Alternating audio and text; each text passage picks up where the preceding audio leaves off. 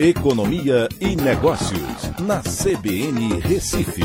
Oferecimento Cicred Recife e Seguros Unimed. Soluções em seguros e previdência complementar. Olá, amigos, tudo bem? No podcast de hoje eu vou falar sobre o Sebrae, que recebeu autorização do Banco Central para a criação de uma fintech com capital próprio inicial de 600 milhões, como uma sociedade de crédito direto, a SCD. E aí fica a pergunta: o Sebrae vai virar um banco?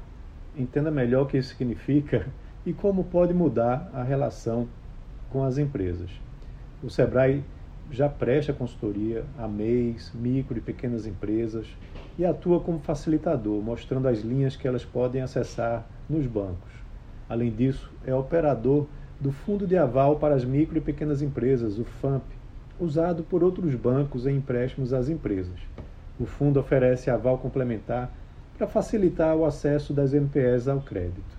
O FAMP já avalizou mais de 479 mil operações, viabilizando 25,3 bilhões de reais em crédito. Apesar de toda essa experiência e demanda, o Sebrae nunca tinha atuado, nunca atuou diretamente na concessão de crédito às empresas. E há várias categorias de fintechs que atuam em diversas áreas, de crédito, pagamentos, gestão financeira, empréstimos, investimentos, financiamentos, seguros, negociação de dívidas, câmbio e multisserviços. Para entrar em operação, as fintechs devem solicitar, solicitar autorização ao Banco Central. Dois tipos de fintechs de crédito podem ser autorizadas a funcionar no país para intermediação entre credores e devedores por meio de negociações realizadas em meio eletrônico a Sociedade de Crédito Direto, a SCD, e a Sociedade de Empréstimo entre Pessoas, a CEP. As SCDs se caracterizam pela realização de operações de crédito através de fintechs com recursos próprios. Ou seja, esse tipo de instituição não pode fazer captação de recursos de terceiros. No caso do Sebrae, chama a atenção o valor inicial de 600 milhões de reais, bem acima da média que é de 1 milhão de reais.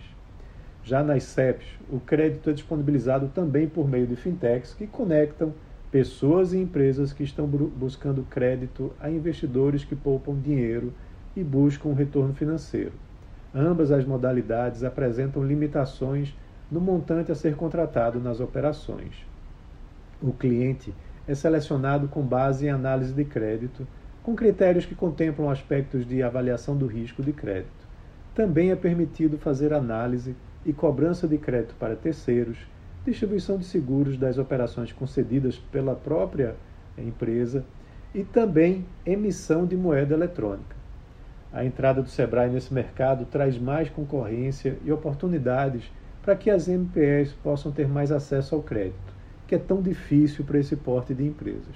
Os juros podem também poder, é, podem também cair em relação aos seus concorrentes, puxando os demais na mesma direção.